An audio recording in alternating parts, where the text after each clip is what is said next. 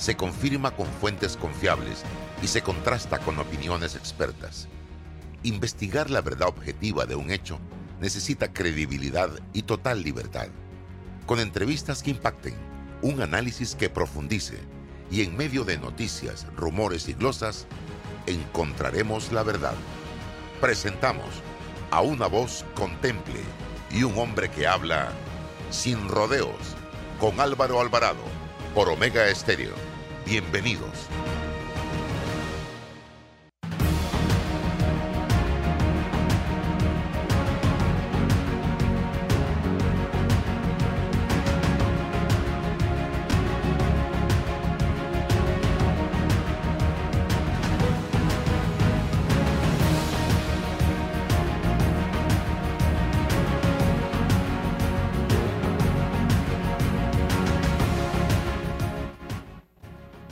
Mis amigos? Tengan todos muy, muy buenos días. Bienvenidos a este su programa Sin Rodeos a través de Omega Estéreo. Estamos en Omega Estéreo a nivel nacional e internacional. También usted puede sintonizarnos a través de Instagram, TikTok, YouTube, Twitter, Facebook, fanpage, todas las plataformas de redes sociales. Vamos a tener, eh, don Roberto, en breve la conexión con don Arturo López Malumbre, eh, con quien vamos a estar conversando un poco para ver si llenamos el tanque de combustible con esa energía espiritual. Muy, pero muy buena para esta época del año y para todos los días del año. Así que un hombre, un gran motivador, don Arturo López Malumbre, que ya lo hemos tenido acá, en el programa eh, en algunas ocasiones, así que eh, vamos a escribirle aquí para que, porque él está en Honduras, así que me imagino que hay un tema de horario allí, ya le mandé un mensaje. Bien, eh, quiero poner una, darle la bienvenida a César Relova y a todos ustedes por su amable sintonía. Hoy ya es 30 de diciembre, estamos a horas de concluir el año 2021. Eh, les comento, este 2022 arranca con el discurso el 2, domingo, del presidente de la República, el informe a la Nación de este semestre y de los dos años y medio de gobierno. Llega a la mitad. Mañana es a las 12 medianoche, llega a la mitad el gobierno de Laurentino Cortizo con sus virtudes y defectos. Usted tendrá eh, que de una u otra manera hacer un balance de la administración Cortizo. Ayer nosotros subíamos algo que me preocupó mucho y que debe ser analizado por el gobierno nacional una pregunta. Dígame cuál, a juicio suyo, en estos dos años y medio que concluyen este 31 de diciembre, es el mejor funcionario del gobierno Cortizo y cuál el peor. Y el peor era la respuesta más constante, la que respondían. O sea, a la pregunta, la respuesta más constante era el peor, el peor, el peor hay uno o dos funcionarios que se ganaron esa medalla de honor, de oro. En cuanto al mejor, le era difícil a los tuiteros, a la gente en Instagram, a la gente en Facebook, definir quién era el mejor. Por ahí salió la gente de salud, mandos medios, enfermeras, médicos. Por ahí salió el director de la AIG, Autoridad de Innovación Gubernamental, por ahí salió el director de la CENACIT, el doctor Eduardo Ortega, como mejores. Eh, pero salió también Juan Diego Vázquez, que lo metieron en el eh, en la tinajita esta, no, siendo él un funcionario designado, él es un funcionario de elección popular. Pero bueno, la gente lo metió como el mejor. Pero me preocupa mucho que no haya, no destaquen ministros del gabinete del presidente Cortizo en este mundo de las redes sociales, ni siquiera por parte de los tuiteros del gobierno como uno, dos o tres figuras mejores.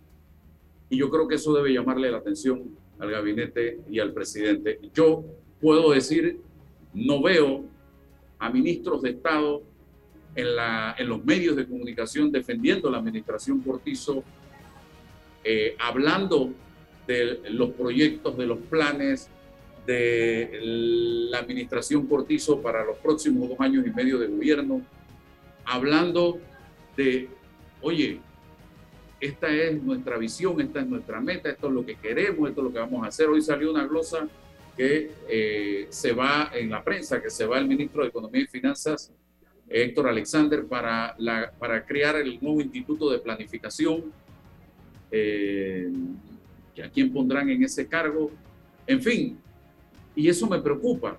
Y lo mismo vi en la administración Varela. No vi, no vi ministros durante los cinco años en los medios de comunicación defendiendo la administración de Varela, hablando del gobierno de Varela.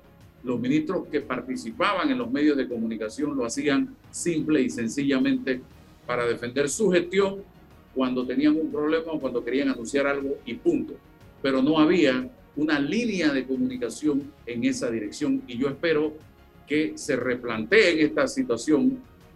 Tienen dos años y medio de los cuales yo decía prácticamente uno, uno y medio será para cumplir con la hoja de ruta que se propongan, que quede pendiente porque el año último de gobierno ya prácticamente los presidentes pierden el control y van quedando atrás, atrás, atrás rezagados porque comienza a surgir las nuevas opciones en materia política eh, a través de las primarias de los partidos y todo se concentra en los candidatos a la presidencia de la República. Así que es el mensaje, es el llamado que quiero hacer al gobierno nacional al cumplirse y que e, estos dos años y medio y que los discursos de este primero este 2 de enero, porque es el 2 de enero el acto en la Asamblea, vayan en esa dirección. La gente quiere saber qué viene, qué podemos esperar en materia de economía, en materia de empleo, en materia de país, qué proyectos de ley se van a discutir, se van a aprobar, que beneficien al país. Y esto va para el presidente de la República, para el presidente de la Asamblea. Transmitan esperanza, pero esperanza con compromiso que se vaya a cumplir, no esperanza con palabras, simple y sencillamente que quedan allí en el olvido, en un recorte de periódico. Y lo otro, el 3, es César, las dos nuevas magistradas, apellido Chen casualmente, deben ir a presidencia a posesionarse, a juramentarse como nuevas magistradas de la Corte. De allí se van a la Corte la vicepresidenta, eh, hasta ese momento todavía, eh, la magistrada Russo, tendrá que llamar a un plenario.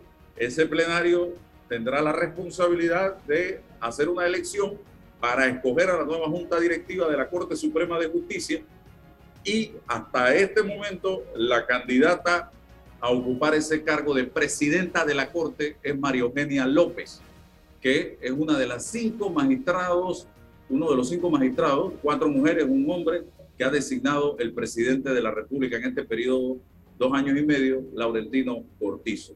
De allí también se escoge al vicepresidente de la, de la Corte y a los presidentes y vicepresidentes de salas eh, de la Corte Suprema de Justicia, estimados amigos, y se perfila, es la, la esperanza que existe de un sector importante de que con esta mujer, con predominio de mujeres en la Corte y con María Eugenia López al frente, pudiera haber un cambio, una transformación en la Corte Suprema de Justicia para, para bien, para mejor, estimados amigos. Así que esperemos que así sea.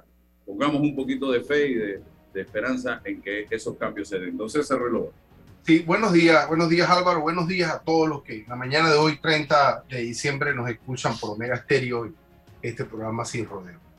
Lo primero eh, que, ponderaste sobre el mensaje del, presidente a dos años eh, y medio, o sea, la mitad ya de su gestión gubernamental interesante. Cada uno debe ponderarlo y hay muchos factores y parámetros para poder ponderar positiva o negativamente esta gestión. Uno pudiese ser el estilo de gobernar del presidente y su gabinete, su estilo, su forma, de, en, comparado con otros estilos y otras formas de otros presidentes y presidentas del país, de otros ejecutivos. Eso sería uno de los parámetros. Eh, mayor reserva, menos exposición a los medios, un gabinete que no necesariamente está, como tú dices, no es una forma, insisto, de gobernar. A uno le puede gustar, a otros no. El presidente dirá que él no está para estar en los medios, sino para estar en las obras, qué sé yo. Pero eso es un parámetro.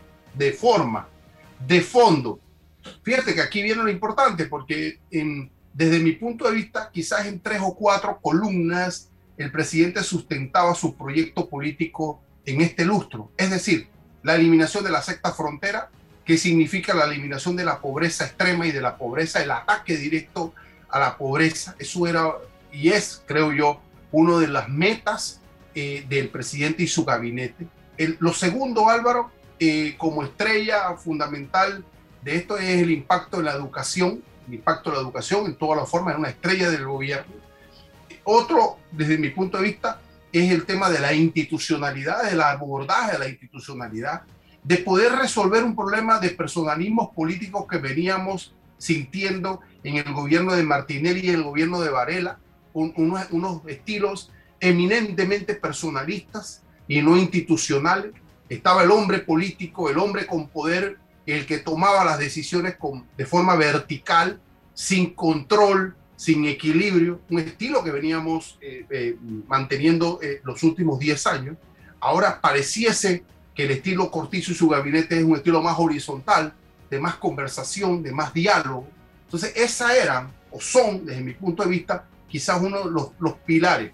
Con la llegada de la pandemia, de la coyuntura crítica a la que yo llamo, se rompe esta lógica y hace imposible atacar el problema de la sexta frontera, el problema de la educación como estrella del gobierno y por supuesto el asunto institucional.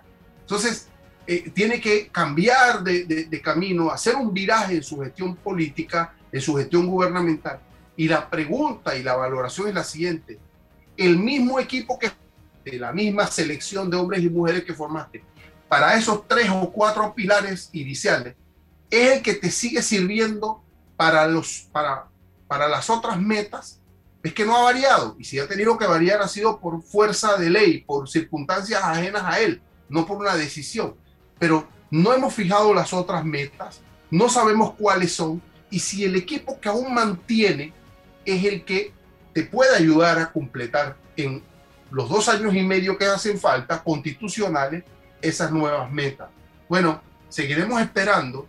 Vamos a analizar el discurso, por supuesto, y, la población tendría que mirar hacia dónde vamos. Respecto a la Corte, bueno, lo has dicho muy bien, ese es lo que, lo que la forma constitucional y legal establece. Ahora, ¿cuáles serán los proyectos de la nueva directiva? Para mí, hombre, sería beneficioso, sería importante que la nueva dirección pensara en la ciudad judicial, en una infraestructura para el órgano judicial y el Ministerio Público, en que todos estemos juntos allí todos nos miremos la cara, existan espacios ahí de debate entre el Poder Judicial, la abogacía y los otros poderes del Estado, que las cosas ocurran ahí centralizadas y pudiésemos tener un lugar, una casa, un hogar para el Poder Judicial, un hogar que concentre a todos los usuarios, a todas las personas involucradas con la Administración de Justicia. Eso sería, pienso, un tremendo proyecto, un tremendo reto para la nueva directiva y por supuesto eh, incorporaciones de tecnología, transformar los procesos de gestión, transparencia, eh, eh, promoción, mirar hacia abajo a la base del Poder Judicial, que son nuestros jueces, nuestros funcionarios. Hay que promoverlos, hay que visibilizarlos. Yo decía, y siempre lo digo, si un magistrado de la Corte tiene una invitación para irse a España, para irse a Francia, para irse a Europa, a un seminario, a un congreso, institucionalmente si la invitación solo llegó para uno, la Corte debe procurar incorporar, invitar, pagarle, subvencionar una, una silla más a un juez o una jueza de la República de cualquier lado del territorio para que acompañe a ese magistrado y que no sea solo la cúpula la que goce de los privilegios y goce de ese tipo de espacios que, que se genera. También visibilizar a la base, darle un sentido institucional de pertenencia para que exista, insisto, defensa, exista un aparataje del Poder Judicial. No, no solo basta, y es posible hablar de la Corte cuando hablamos solo de los nueve magistrados. También hay que hablar de la base, que son los que hacen la justicia diaria, doméstica y permanente, don Álvaro. Sería un reto interesante, insisto, para los nuevos liderazgos y para la corporación en sí. Importante, le va a hablar un periodista, un, no soy abogado, pero creo dentro de los proyectos y los planes a nivel integral en materia de justicia y compromisos que deben asumirse para este nuevo periodo de dos años de María Eugenia López, si es que eh, es electa presidenta de la Corte, que pareciera que los planetas se alinean en esa dirección, y también del Ejecutivo, compromisos, porque, le repito, para poder mejorar la justicia aquí tiene que haber, todo el mundo tiene que poner de su parte, tanto el legislativo como el ejecutivo, como el propio órgano judicial. En el caso del Ejecutivo, yo creo que ya es hora de que el presidente y el, el, gabinete tomen una decisión en torno a la Procuraduría General de la Nación. Nosotros no podemos seguir en este país pidiendo justicia, esperando una justicia tipo Lexus o Mercedes-Benz o, ¿qué te diría? O BMW o no sé, con un procurador interino. Tú sabes perfectamente que una persona que está interina no es igual a una persona que está nombrada en firma. Por más que quiera el ser humano, es así. Entonces, hey, si es el señor Caraballo, es el señor Caraballo, pues, pero nómbrelo en propiedad y dígale, aquí está, trabaje, y haga las cosas que tiene que hacer por el bien del país, por el bien de la justicia. Pero sigue, seguimos teniendo una persona allí interinamente caminando en una cuerda y eso no se puede. Lo otro que yo planteo, importante, hacer cumplir la ley de carrera judicial, tener a jueces y magistrados también nombrados en propiedad, hacer un inventario, una auditoría, para ver cómo están estos despachos judiciales en este momento, porque se planteó en un principio que el sistema penal acusatorio iba a hacer que la justicia volara, que fuera fluida, pero hoy ya estamos viendo que hay audiencias 2021 para el 2024 en el sistema penal acusatorio. O sea que estamos volviendo a acumular procesos y procesos sobre procesos sobre procesos y nos estamos retrasando. ¿Por qué hay que hacer ese inventario, hay que hacer esa auditoría, hay que hacer ese balance y e identificar dónde están los cuellos de botella para ver si es necesidad de recursos económicos, recursos humanos ver qué vamos a hacer, eh, equipo tecnológico, no sé. Eso lo sabrá o se determinará a través de ese balance que se tiene que hacer eh, y no, poder, no podemos seguir poniendo uno sobre otro, sobre otro, sobre otro, sobre otro, porque lo que al final vamos a tener es ese tranque que tenemos, que ya se está formando en estos precisos momentos, señoras y señores. Así que eh, ese es el camino, pienso yo, entre muchas otras cosas, revisar los códigos, a ver si hay que hacer reformas a los códigos, revisar los procesos, a ver si hay que hacer reformas, en fin, para poder enrumbar, porque si nos sentamos en el, sistema que tenemos, vamos a seguir en lo mismo y eso así no va para ningún lado. Y jueces y magistrados que no estén haciendo su trabajo, que haya un tufillo de que las cosas no las están haciendo bien o que hay cosas extrañas hey, simple y sencillamente, iniciales un proceso y si salen responsables de algo, que se vayan para su casa y trae gente con otra visión. Entonces, sí. Eh, eh, esto último, Álvaro, interesante que conversa. Mira, no necesitas ser abogado, tienes una visión eh, clara sobre las perspectivas del Poder Judicial. Sobre, sobre el tema de, qué hacer. Mira, el magistrado Olmedo Arrocha adelanta un proyecto de nuevo código de procedimiento civil. desde aquí invitamos al, magistrado Arrocha para poder que nos exponga las virtudes, los cambios, de, este, de, esta, iniciativa eh, sería interesante eh, desde, desde el punto de vista del orden civil. mira, en la sala tercera contencioso administrativa hay una iniciativa, hay una expectativa de modificar ese procedimiento de contencioso administrativo. Se esperan los liderazgos también de, las personas involucradas en ese sector. Y en materia de, la justicia penal, don Álvaro, mira, esto pudiese remediarse con nuevas salas de audiencia, con nuevo personal para ir evacuando las audiencias que están pendientes. Eso requiere presupuesto, requiere voluntad y requiere esa reingeniería mecánica de gestión. No se requieren grandes ecuaciones, sino, hombre, habilite. Pero ¿cómo habilita si andamos por allí en, alquilando y arrendando espacios en cualquier lugar?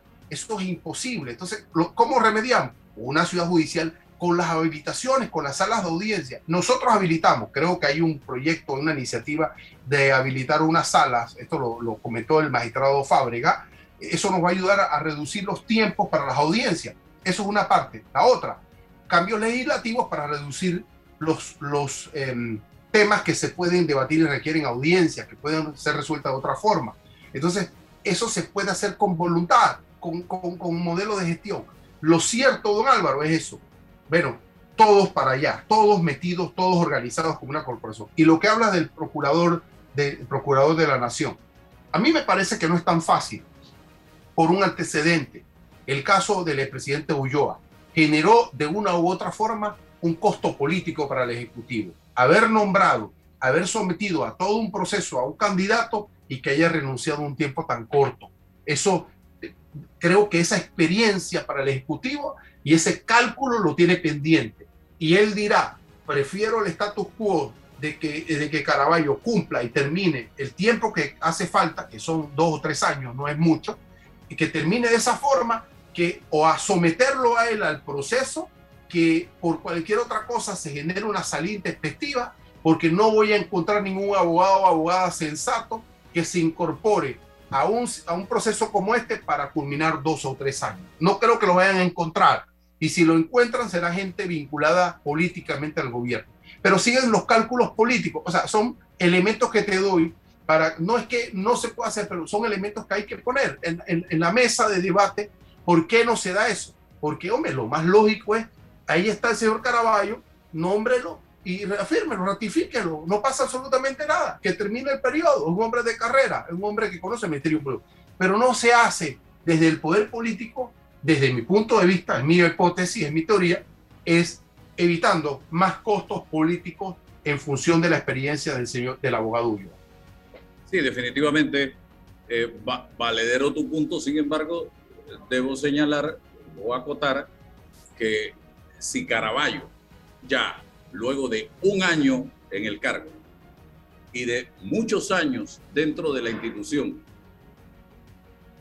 no estamos claros de que está haciendo un trabajo, entonces no es Caraballo. Pues. Lo que pasa es que, hemos tenido, un año de estar allí. olvida la impronta de Matilde Gómez, de Kenia Porcel, de, de Ana Belfo, de todo, ¿sabes? bueno, hemos tenido aquí unas, ¿cuántos procuradores en 10 años? Es que la, la, data está ahí. Entonces, saca a Caraballo si no está haciendo el trabajo y ponga a, uno nuevo. No quieren asumir el costo político. Eh, no, no podemos seguir eh, eh, en un país donde todo lo medimos en base a costo político. Ah, bueno. Ahí se fue el señor Ulloa y todavía un año después no sabemos por qué se fue. Y se presta a la especulación, se presta a, todo. Entonces, bueno, y, eso es parte del proyecto institucional del periodo del señor Cortizo fortalecer la institucionalidad. Pero bueno, llegó, insisto, la, la, pandemia. Ahora, ¿cómo hacemos? Nos quedamos sin el tema de, de, la propuesta de reforma. Bueno, tenemos pendiente, Álvaro, en materia de institucionalidad y no de personalismo, una tarea pendiente. ¿Puede el Ejecutivo en dos años y medio abordar ese tema, resolverlo, generar condiciones políticas y sociales para eso, para evitar esto que estamos comentando, para evitar esto que nos está pasando con la justicia electoral? Un fiscal electoral que dice, bueno, pero es que yo le, yo le he dicho a los funcionarios, ministros, que no incorporen a los políticos en esto, pero no puedo hacer nada porque estoy limitado jurídicamente y es la Corte Suprema de Justicia los que investigan a los diputados. Ah, ¿y quiénes investigan a los diputados? la Asamblea. ¿Y quiénes investigan a la Asamblea? Los, los magistrados. O sea, viste que hay un matrimonio, hay una correlación, hay un ajuste institucional que nos impide los objetivos de los matrimonios, corte, asamblea, asamblea, corte, limitaciones de los demás de las demás instituciones, porque todo está así. Tenemos que romper eso. ¿Puede el Ejecutivo de hoy? ¿Quiere el Ejecutivo de hoy hacerlo? Hasta el momento no lo ha logrado. Hasta el momento pienso que no lo ha querido. Y hasta el momento la pandemia ha justificado la inobservancia, la omisión de esos proyectos banderas que en principio se vendieron como proyectos políticos.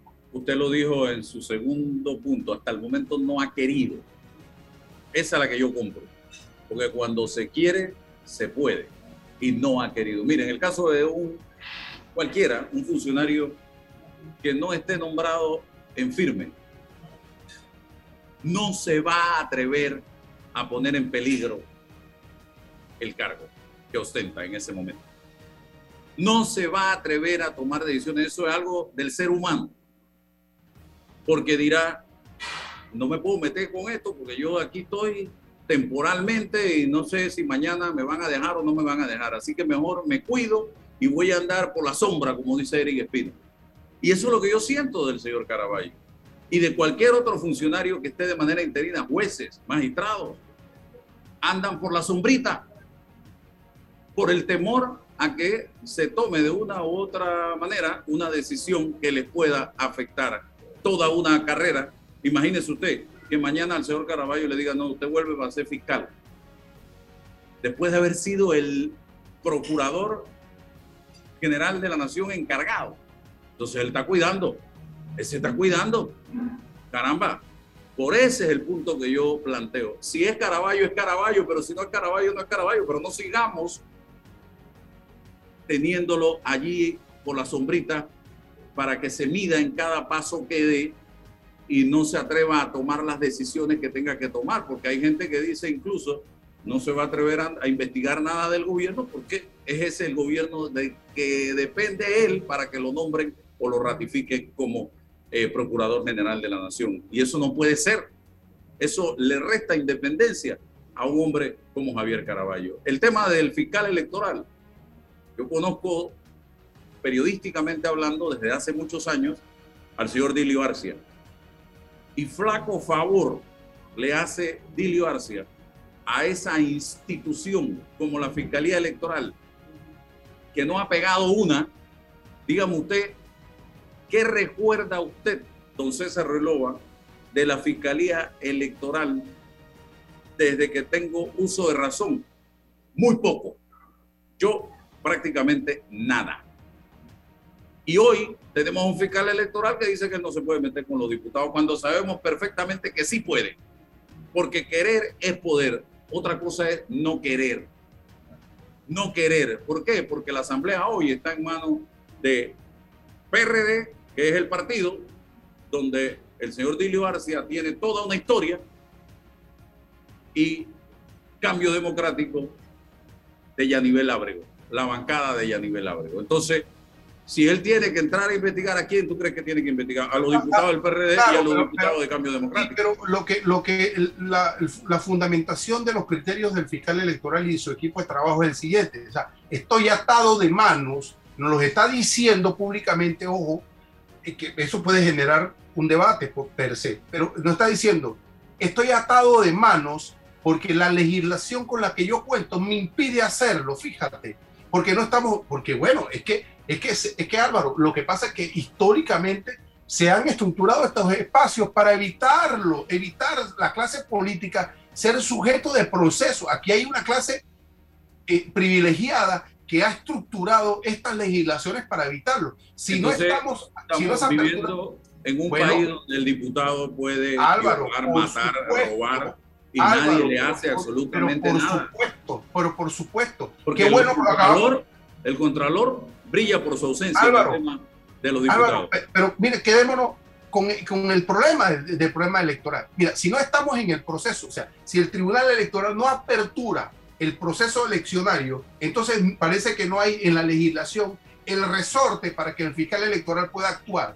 Y si los diputados, en este caso diputados, cometen un acto que pareciese eminentemente político, dice, no, vayan a la corte, porque es así, porque no, lo, no, no, hace nada. Nada, claro. Tiene que haber, ese es el despertar. Porque no es solo la corte, sino claro. que tiene que haber mayoría claro. y, necesitas prueba, y necesitas prueba idónea, y necesitas, y necesitas, y necesitas, bueno, entonces, y un proceso especial corto. Eso es lo que estamos tratando de despertar. ¿Y cómo vencemos eso, don Álvaro? Refundando las instituciones del país. ¿Y cómo lo hacemos? Que lo hagan ellos, ellos no lo van a hacer. Lo tenemos que hacer nosotros. ¿Y cómo lo tenemos que hacer nosotros? Con los mecanismos que tenemos. Mira, Entonces, aquí tenemos diputados que han sido acusados y procesados por violación.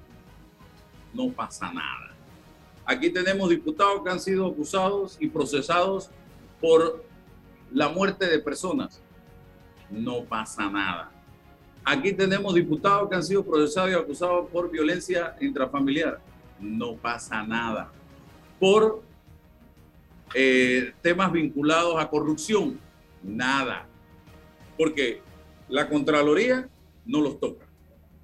Freddy Humber hizo un amago y en amago quedó. No hizo absolutamente nada. La presión que le vino encima fue superior a las intenciones que él tenía de tratar de hacer algo contra la Asamblea Nacional de Diputados. Eh, eh, eh, la Corte Suprema, como usted sabe, tiene el diputado prácticamente que decir, está bien, yo soy el culpable para poder que hagan algo. Y y con todo y eso se puede salir por una ventana. El Ministerio Público no puede hacer nada contra un diputado. La Fiscalía Electoral ahora resulta que tampoco puede hacer nada contra un diputado. Entonces, ¿quién puede hacer algo contra un diputado? Pregunto yo, porque mira, la propia mira, Asamblea tampoco hace nada contra un Pero mira que pasamos el proceso de una reforma electoral, pero solamente hablamos del cociente, por eso que yo decía, hey, sí, está muy bien, pero hay cosas estructurales, porque el clientelismo nos está acabando. ¿Y cómo permitimos en nuestras caras, de manera vil y miserable, que estas personas utilicen el subsidio, la plata del propio Estado, para ir y venderse con la necesidad de nuestro pueblo, ir como, como, como dadores, ¿comprende? Entonces nosotros mismos legitimamos esto, Álvaro. Nosotros mismos hemos permitido históricamente que pase esto y no vamos a las causas del problema, porque las causas son institucionales, el hombre va a querer romper, vamos a pararlo con las, con, con las estructuras institucionales. Entonces, ah, ¿por qué no aprovechamos?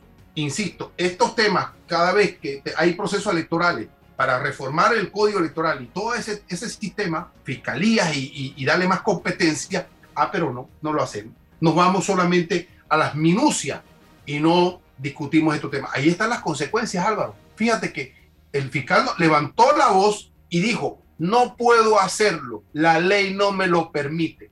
Y si la ley no me lo permite, ¿qué hay que hacer? Cambiar la ley. ¿Y cómo cambiamos la ley? Presionando para que eso ocurra. Yo he escuchado argumentos del el ex fiscal de cuentas Guido Rodríguez hace unos días, donde decía todo lo contrario que al fiscal electoral sí le es permitido, él planteó algunas normas legales, investigar este tipo de delitos electorales.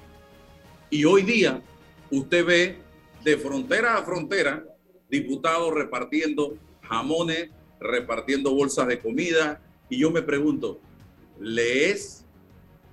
Eh, eh, es una es misión ¿Es el deber de un diputado andar en eso? No, no. Aquí lo hemos claro. debatido hasta la saciedad, que, claro que no. no es para andar en eso. Claro, y lo peor, y lo peor. Y menos si lo, es con recursos del Estado. Claro, es la agravante. Ahora, pero no podemos, quedamos, podemos quedar siglos discutiendo la, la, interpretación de la ley, porque yo le pudiese decir a él o a cualquiera, estamos en el proceso electoral, no estamos en el proceso electoral. Entonces, ¿cómo se, ¿cómo se vulnera la ley electoral si no estamos en el proceso electoral? O sea, pero modifiquemos, evitemos estos espacios de debate que no nos llevan absolutamente nada. Ah, yo pienso que sí, tú piensas que no. Lo que pasa es que el que está al frente nos está diciendo que no, porque tiene una limitación.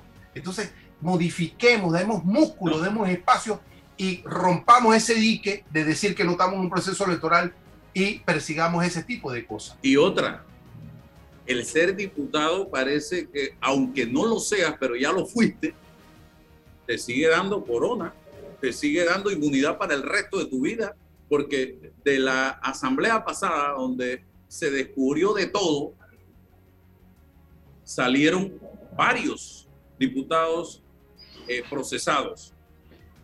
Y ninguno de estos procesos ya, no siendo diputados, estos caballeros y estas damas, ha avanzado en el Ministerio Público. Entonces, por eso te digo, parece que tienes una corona. La tienen. Ya, eh, eh, ya fuiste diputado, ya nadie se mete contigo y puede. Porque se mantienen conectados, se mantienen conectados políticamente, eh, quedan nombrados en la misma asamblea, quedan vinculados en la misma asamblea. hay muchos diputados nombrados en la asamblea, 3 mil, 4 mil, 5 mil dólares, vinculados a los partidos políticos. Hoy, Álvaro, en diciembre, esos están repartiendo también cosas, ¿para qué? Aspirando al 24, con la plata de los subsidios, con la plata del país. El sistema, el sistema, el sistema que tenemos le ha legitimado, ha permitido ese tipo de cosas. Ah, esperamos una sociedad, un pueblo más culto políticamente, más elevado. Bueno, eso es un proceso. La gente tiene necesidades materiales, la gente lo va a recibir y ojalá que pudiera discernir en el 24 de que eso, de esa ayuda, no me saca de la pobreza. Mis hijos no tienen oportunidades ni en la universidad ni en trabajo, porque aquí tú no me ofreces una estructura real, cierta, para que la transformación real, no una dádiva que viene ni siquiera del pecunio de ellos mismos, que es lo más miserable. Pero bueno, todo es el cálculo de esta gente, el sistema que lo permite y pasamos sin pena ni gloria, don Álvaro. Y es lo, que hay. y los nuevos que entraron en los que había cierta esperanza a raíz de la campaña de no reelección, lo que hicieron fue ser atrapados por el sistema, por los viejos, y han quedado peor, porque aprendieron la lección, el librito lo agarraron y se lo aprendieron de memoria en días, porque ya están en lo mismo o peores que los viejos. Qué tristeza. Pero bueno, hay que seguir la lucha. Vamos al cambio comercial y regresamos en este su programa Sin Rodeos a través de Omega Estéreo. Vive el encanto de la Navidad con una cuenta de ahorros. Abre hoy tu cuenta de ahorro navideño en Caja de Ahorros desde 5 balboas semanales y recibe dos semanas gratis al abrirla sin libreta. Consulta los requisitos para mayores y menores de edad en nuestra página web. No te lo gastes todo. Caja de Ahorros, el banco de la familia panameña. Ver términos y condiciones en www.cajadeahorros.com.pa. Déjate llevar por la frescura del pollo melo, panameño como tú. Déjate llevar por la frescura del pollo melo. Variedad y calidad. Melo. Frescura de altos estándares. la calidad es una promesa para llevarte el pollo melo siempre fresco hasta tu mesa. Déjate llevar por la frescura del pollo melo. Por su sabor y calidad En Panama Ports estamos orgullosos de nuestro equipo de trabajo, comprometido con todos los panameños, trabajando 24/7 los 365 días del año. Panama Ports, 25 años unidos a Panamá. Ven a Fantastic Casino y llévate un billetón navideño y la mejor rumba. El cubetazo 595 más ITBM para afiliados del Cirsa Winner Club. Además, bonos de tres balboas y cinco boletos para ganar en los sorteos de incentivo. ¿Qué esperas? Ven a Fantastic Casino. Aprobado por la JCJ, resolución 2389 el 9 de noviembre del 2021 y 2429 del 16 de noviembre del 2021. Si no estás afiliado, el cubetazo lleva precio regular del bar, válido hasta el 26 de diciembre del 2021. Amo a mi abuelita y a mi abuelito. Por eso cuando viajo en el metro siempre uso mi mascarilla y mi pantalla facial, porque cuidándome yo, los estoy cuidando a ellos. ¿Tú también quieres mucho a tus abuelitos? ¿Sabías que... El yacimiento de cobre Panamá es un pórfido de cobre. Esto significa que el cobre está acompañado de otros minerales, que en nuestro caso, oro, plata y molibdeno en menores cantidades. Cobre Panamá. Estamos transformando vidas. Bueno, me voy a comer con una estrella. Mm. Espérate, ¿y tu esposa sabe? Claro, ella sabe que la estrella del sabor es American Star. Y por eso en la casa comemos delicioso. American Star, el tasajo, jamón, chorizos y embutidos más suaves, económicos y con el sabor que le gusta a todos. ¡Oh! ¿Me invitas a conocer esa estrella? Busca la estrella roja y azul American Star, la estrella de tu cocina. Vive el encanto de la Navidad con una cuenta de ahorros. Abre hoy tu cuenta de ahorro navideño en Caja de Ahorros desde 5 balboas semanales y recibe dos semanas gratis al abrirla sin libreta. Consulta los requisitos para mayores y menores de edad en nuestra página web. No te lo gastes todo. Caja de Ahorros, el banco de la familia parameña. Ver términos y condiciones en www.cajadeahorros.com.pa.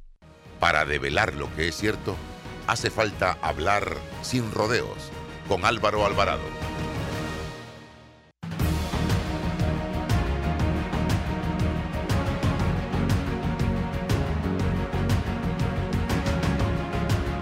Seguimos adelante. Señoras y señores, se conectó don Arturo López Malumbre. Eh, agradecemos su gentileza, don Arturo. Gracias por estar acá con nosotros. Nos queda poquísimo tiempo, 15 minutos de programa. Eh, nos hubiese gustado ampliarnos más porque cuando hablamos con usted, el tanque de combustible espiritualmente hablando se nos llena. Y la primera pregunta, dándole la bienvenida, sería, don Arturo, 2021. ¿Qué nos queda del 2021 y si hemos realmente aprendido la lección que nos ha dejado este año? Bienvenido. Buenos días, buenos días, buenos días, es un placer. Saludos, mi querido Álvaro. Y, y bueno, ¿qué nos deja? Pues todavía, fíjense que ayer yo tenía que viajar, de, bueno, iba de viaje para Estados Unidos a pasar el fin de año con mi familia, con mis hijos, y del aeropuerto tuvimos que regresar. Del aeropuerto, ya en el aeropuerto. ¿Por qué? Ya todavía, todavía pude llamar a una de mis hijas y decirle, espérate, espérate, que, que, que, nos vamos, que ya no viajamos.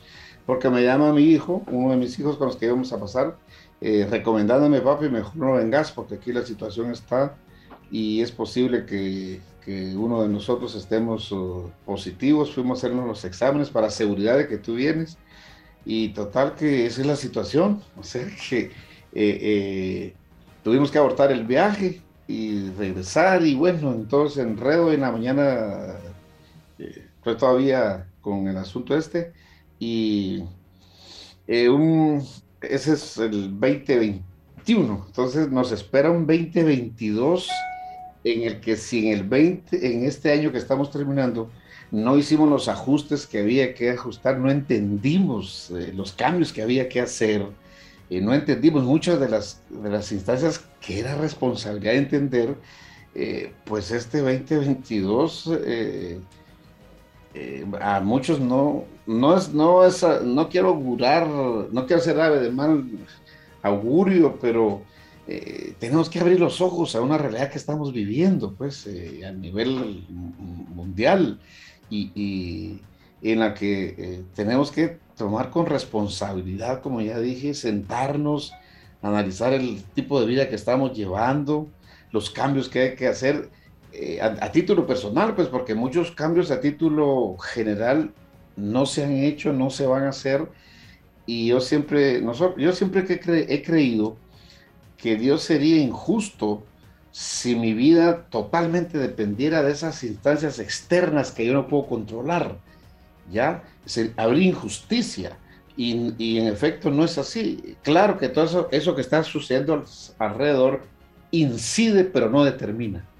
Al final de cuentas, nuestra vida eh, lo, lo, va a determinar el, el, control que tengamos sobre todas las instancias que sí podemos controlar nosotros y debemos controlar. ¿Cuáles, por ejemplo?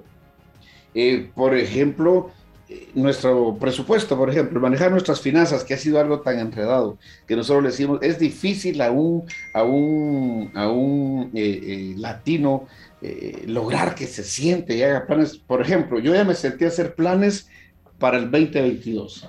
Yo tenía todo listo aquí para compartirlo. Mire, esta es, esta es mi agenda del 2022. Si usted me pregunta a mí, si cualquiera me pregunta a mí cuáles son mis planes para el 2022, yo los tengo aquí bien claros. Yo voy a hacer mi parte. Que Dios permita que estos planes, como me sucedió a mí en este 2021, se cambien, pues que sea Dios. Pero yo voy a hacer mi parte. Yo estoy listo para el 2022. En mis planes personales, profesionales, espirituales, familiares, estoy listo. Y con mis planes de meta, ¿qué acciones tengo que, desarrollar? Entonces, estoy listo. Estoy listo con mi presupuesto ¿Qué necesito para seguir adelante en el 2020, en el 2022? Entonces, esto, este, este estilo de vida que lleva en otras culturas, que a los, latinos nos cuesta entender. Entonces, son cosas que sí van a determinar mi vida, en buena instancia. Yo, yo soy, creo en Dios y sé que si, que si yo hago mi parte, y creo en Dios, puedo aspirar a que Dios haga por mí lo que yo no voy a poder hacer. Que Dios me eh, controle por mí lo que yo no puedo controlar. Pero lo que yo sí puedo controlar y debo hacer, ese, eso yo tengo que hacerlo. Entonces, esta es una de ellas, el planificar. ¿Cuántos estamos solo? A ver qué nos trae este año. A ver qué dice este año. A ver qué este año. A ver qué. Tenemos que nosotros hacer lo nuestro y sentarnos a, proyectarnos, ahí entra también la visión. ¿Ya? ¿Qué espero yo de este 20? ¿Hacia dónde? Ahora, si yo sigo viendo esas instancias, ya, de lo que hemos dicho, de los que yo no puedo controlar, por ejemplo, eh, esto, este, esta pandemia que hemos vivido nos ha traído eh, instancias fuertes que tenemos que entender. Primero, eh, la, la, salud. El problema, el problema no ha sido resuelto si llevamos tres años en esto.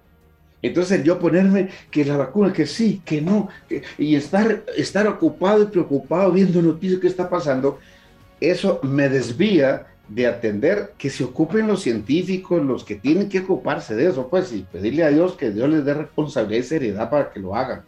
Entonces yo no puedo ocuparme de eso. Esto ha traído problemas financieros. Entonces, nuestros gobiernos están empantanados. Si ya venían con problemas, esto vino a agravar. Entonces, si yo me pongo a ver qué están haciendo, qué no están haciendo, también me hace desviarme de lo que yo debo estar. Entonces, por ejemplo, mi presupuesto. Si usted me pregunta a mí cuánto necesito para este allí, para qué, yo le digo exactamente. Si me dice cuánto tengo, yo le digo exactamente. Si me dice cuánto me hace falta, yo le digo. Yo estoy claro. Entonces me voy a preocupar por eso que me hace falta y ocuparme. Tengo que especializarme más, tengo que tocar quizá nuevas puertas, tengo, yo voy a ver lo mío y posiblemente lo resuelva y en lo que los demás están enredados, yo ya resolví lo mío por vivir el principio de la planificación y entonces posiblemente yo el 2022 no lo pase como lo van a pasar muchos. Entonces, esas, esas instancias pero si me pongo a ver que, a ver qué va a hacer el gobierno, qué va a hacer, no, no, no, sí, yo no tengo incidencia sobre eso. Yo no tengo control sobre nada de eso. Entonces, ¿por qué nos ocupamos en estar hablando y estar poniendo la mirada en lo que no tenemos control cuando deberíamos de estar apuntando y preocupados y ayudándonos en lo que sí tenemos control como seres humanos, como ciudadanos, como todo? Y entonces, eh, y le pongo solamente algunos, algunos ejemplos. ¿Qué decir de los hábitos? Pues es el momento para, era el momento para sentarme y cambiar hábitos. Por ejemplo, el hábito, eh, eh, hablo mucho del orden, el hábito de la lectura. Yo pude, en medio de esta pandemia, entre el 2021, finales del 2020 eh, y, el, y, y del 2021, yo escribí, yo he escrito 18 libros 18 libros. ¿Qué me dio eso? Pues ahora tengo oportunidad de un nuevo ingreso, permítanme. Mire, ya los imprimimos, ya hubo una universidad que los tomó, los vio excelentes y posiblemente los tomen como libros de texto. Y aquí están, miren, 18 libros en la pandemia. Mucho de lo que ahora me hace falta para este año que viene, posiblemente me lo dé esto. Producto de haber aprovechado el estar encerrado y, y, el no tener tiempo para otras cosas, para ocuparme de lo que yo tenía que ocuparme de, o sea, de lo mío, a eso me refiero. Entonces, de instancias que yo sí tengo control. Entonces, ahorita aquí son, son 18 libros que yo lo, lo que, lo más que puedo hacer ahora es salir a ofrecerlos, escribir a algunas universidades o instituciones que les puedan interesar y, y yo voy a tener un ingreso extra este año que viene con la ayuda de Dios. Yo ya hice lo mío. Ahora voy a pedirle a Dios que me, que me dé una manita, le diga, ayúdame con que haya personas que les pueda o instituciones. Ya, ya hay una institución, una universidad que está interesada, que de hecho está tan interesada que ellos en su imprenta, en su editorial los imprimieron. A mí no me costó un centavo imprimir ya estos primeros 500 eh, juegos. ¿Ya? Eso es esto. Entonces estamos insistiendo y hablando de lo que está pasando, de lo que viene, de esas instancias que no tenemos, claro que hay que hablarlas. Claro que tenemos que decirles para informar porque no podemos estar. Eh, claro que sí, pero no les, les damos demasiado tiempo y nos envolvemos tanto en eso que nos, ocupa, que nos olvidamos de nosotros y de nuestras responsabilidades y lo que sí va a ayudarme a seguir adelante. Entonces, ¿verdad? Sí, buenos días, don Arturo. Cuando don Arturo habla hay que guardar silencio porque, porque apunta a, a, eso, ¿no? Eh, ahora, yo he venido pensando ya en lo que nos pertenece en la individualidad, en que andamos buscando como loquitos por ahí la felicidad. Queremos ser felices. Es más, hay hasta índices de países más felices, menos felices. Pero don Arturo, si yo hoy me gano la lotería, bueno, soy feliz, pero ¿y eso a quién le importa? ¿Qué significado tiene eso para los demás? Y quizás quisiera escucharlo, esto de andar buscando la felicidad como un concepto individualista, en función mejor de la significancia, que es un concepto más colectivista, ayudar, que nuestras acciones impacten a los demás, no, no, no nos hace mejor persona, mejores individuos en vida personal y comunitaria significancia por felicidad. ¿Qué opina de esto? No, totalmente de acuerdo en que todo lo que hagamos, cuando yo, cuando yo digo voy a ocuparme de, de lo que me corresponde de manera personal, lo entiendo, lo vivo, lo logro, es mi responsabilidad compartirlo con otros, con el que quiera, escucharme. Por ejemplo, yo he, yo he dado en el, el lapso de este mes, último mes, unas tres o cuatro conferencias eh, eh, no virtuales, incluso presenciales. Le digo, reúnanlos, voy a llegar, porque sé que tienen necesidad de escuchar cosas como esta, lo que yo estoy viviendo, lo que yo estoy haciendo. Entonces, eh, hay que, yo creo que, que, nos desviaron en algunas cosas, por ejemplo, con, el, con el, específicamente con el tema que usted apuntó, la felicidad. La, la psicología ha probado que los seres humanos venimos a esta tierra con necesidades básicas que necesitamos satisfacer. Y eso cualquiera, eh, hasta por intuición lo hace. Comer, vestir, eh, la salud, la ropa, toda esta cosa. Pero también apunta que los seres humanos dentro de nosotros eh, hay tres deseos que anhelamos satisfacer a lo largo de nuestra vida. Tres deseos, y eso es bien interesante. Y uno de ellos, curiosamente, es la felicidad. Por eso nos casamos, por eso hacemos tantas cosas.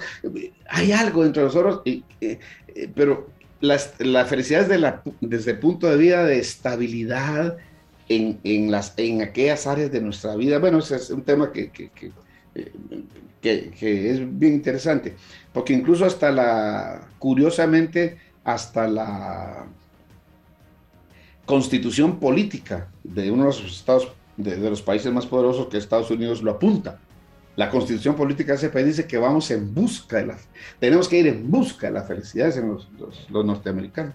Y entonces, eh, es un, el, el, asunto es que nos desvían. Dije tres cosas porque algunos se puede caer cuáles son las otras tres. Son ser felices, prosperar y ganar dinero, según, una, una, de las teorías de la psicología. Entonces, eh, eh, realmente el concepto de la felicidad nos lo han desvirtuado tanto que la felicidad es un, es un deseo, es un derecho, y es, es sencillamente eh, eh, tener, tener la satisfacción, o, eh, sí, sí, o la habilidad de conseguir esos bienes y esos servicios para la satisfacción de mis necesidades de una manera, yo uso mucho la palabra digna, tenemos derecho a una vida digna. Al decir digna, muchos me, cuestionan y dicen, pero ¿qué es una vida digna? Mire, una vida digna es la calidad de vida que usted tiene derecho a tener. ¿Y quién la decide? Usted. Usted. Yo tengo una vida digna para mí. Y pues quizá para otros no sea digna, pero para mí sí lo es. ¿Y soy feliz? ¿Soy satisfecho? Sí. Porque entonces eh, he entendido y voy a una busca, búsqueda princ- de esos bienes y servicios que necesito para la satisfacción de esas necesidades que tengo que satisfacer de la manera que yo lo decidí. Por ejemplo, yo pudiera tener un carro, una Homer ahí estacionada en mi, en mi, parqueo de mi casa. Yo, en mi decisión. Entonces, a mí me dicen amigos, vos deberías de comprar otro buen, un buen carro, de acuerdo, ¿a cuenta de qué? Porque vos me lo estás diciendo o vos me lo vas a pagar o por la presión social. No, yo tengo el carro que yo decidí tener. Yo. Entonces, ¿qué va a pasar? Como yo lo decidí, ya de una manera consciente, responsable, seria, yo voy a ser feliz con ese carro. Aunque para otros yo debería... te- No, no, señor. Mis hijos están estudiando en la universidad, eh, que lo, que lo discutimos. Eh, ¿Estás, ¿Te sentís bien ahí, hijo? ¿Tú crees? Y yo me hice la pregunta, ¿mi hijo merece estudiar ahí o no? Pues yo creo que sí. Yo voy a trabajar para eso, creo que lo merecemos, merecer cada uno. Ahora, como nosotros nos enseñaron a vivir bajo la presión social y bajo la competencia y bajo la aqueo, eh, nos desviaron. Pues la mayoría no son felices. Porque ah, cuando ya tienen algo, quieren más. ¿Y por qué? Porque están en ese, en ese concurso equivocado. Pero si todos nos sentáramos a definir ya y a cortar y decir, a mí no me va a presionar eso, ni eso me va a hacer sentirme, no, porque el otro tiene ahora, eh, se está vistiendo de tal forma y allá va corriendo. Y no, no, no, no. Por eso, por eso yo hablo mucho de esto. Entonces, cuando yo digo, este es el dinero que necesito, ya para satisfacer todas estas necesidades, para tener una vida digna. Y entonces cuando me dicen, ¿y qué es una vida digna para usted? La vida que yo he decidido tener entendiendo ya que ni la presión social, ni el consumismo, ni, ni, ni, el, ni el concurso, ni la competencia van a incidir en mi vida. Entonces, ahí sí hay felicidad. Entonces, cuando uno logra eso, no es justo quedarse con eso. Uno tiene que compartirlo. Decirle a otro, mi hermano, estás equivocado. Mira, mi hermano, no, si me permitís ayudar, sí, esto. Y quizá muchos dicen, "Ah, pero yo no había entendido. Gracias. Ah, ya estoy par- compartiendo incluso esa felicidad o, o esa manera de pensar que le puede dar al otro la felicidad como él la quiera tener, pues, eh, porque la felicidad no es un estándar, ni es algo establecido por nadie, nadie puede establecerle a nadie, porque lo que a mí me da satisfacción o me hace feliz, al otro no, a la otra no. Es esa competencia eh, eh, torpe por donde nos han llevado desgraciadamente en esta cultura nuestra, en donde la educación y la, formación adolece de mucho. Entonces, al decir una vida digna, 2022, usted define, usted, mi querido amigo, mi querida amiga, le digo, usted define la calidad de vida, pero defínala, defínala. No empiece a ver qué nos trae este año. se nos acabó el tiempo. Tenía un montón de temas que tocar con usted, pero quiero cerrar el último minuto con la siguiente pregunta. Estamos viviendo en un mundo muy tóxico. Todo el mundo se queja, todo el mundo critica, todo es malo. Todo. ¿Qué, tomando en consideración que el, el calendario nos da fechas que nos permiten ponernos metas, y hacer cambios en nuestras vidas, ¿qué debemos hacer para ser mejores seres humanos y mejores personas a partir de el minuto uno del año 2022? A ver si empezamos a cambiar como personas, como familia, como sociedad, como país. Un solo principio, la responsabilidad. Asuma la responsabilidad total de su vida. El ser humano no puede cambiar su vida ni, ni su destino de un día para otro, pero sí el rumbo. No podremos cambiar el 2022 en términos generales, pero sí en nuestra vida. Y no va a cambiar de un día para otro, será cuestión, es siempre, todo es un proceso en la vida. pero sí el rumbo. Y, y decir este año lo voy a iniciar, lo, quiero- lo debo iniciar bien. Hacer un análisis entonces de sus hábitos, ya, de cómo está manejando sus finanzas, de cómo está su vida espiritual, ya. Hablamos este mes de y la paz y feliz Navidad y el abrazo. Pero ¿Cómo realmente voy a empezar en esa área tan importante como es la espiritual este año? Entonces yo creo que empezar el año así otra vez en la... No, no, no, no.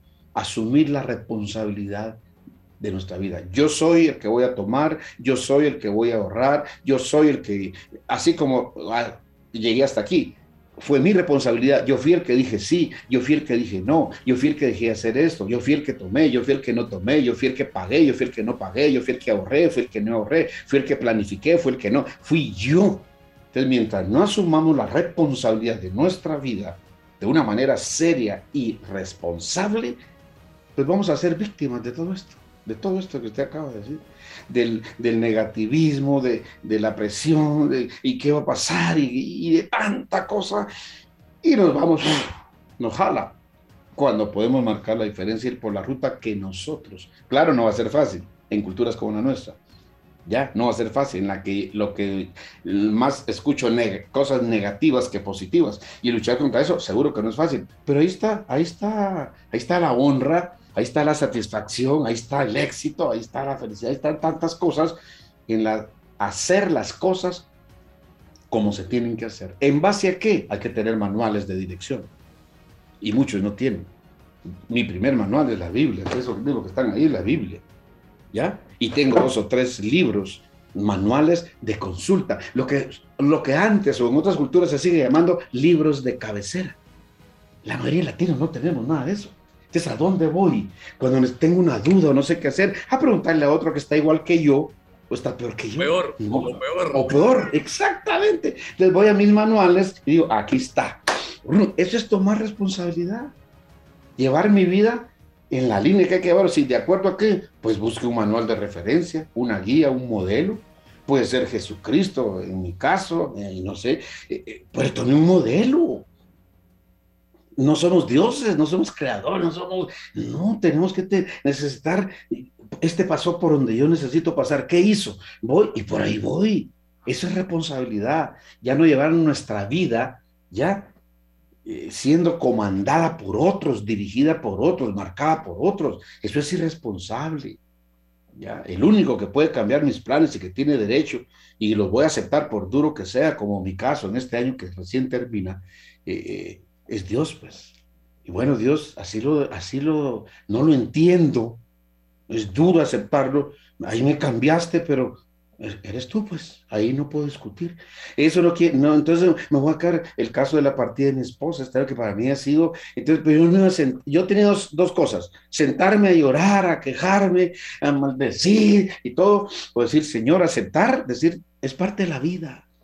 Tarde o temprano ella o yo nos teníamos que, la muerte nos iba a separar porque lo juramos en el altar hasta que la muerte, perfecto, logré cumplir con eso, ya hasta que la muerte nos separó. Bueno, ahora tengo dos opciones, hundirme o aceptar que fue la voluntad de Dios perfecta, aunque no lo entienda, y planificar hacia dónde voy ahora. Eso es como empezar un año, pues.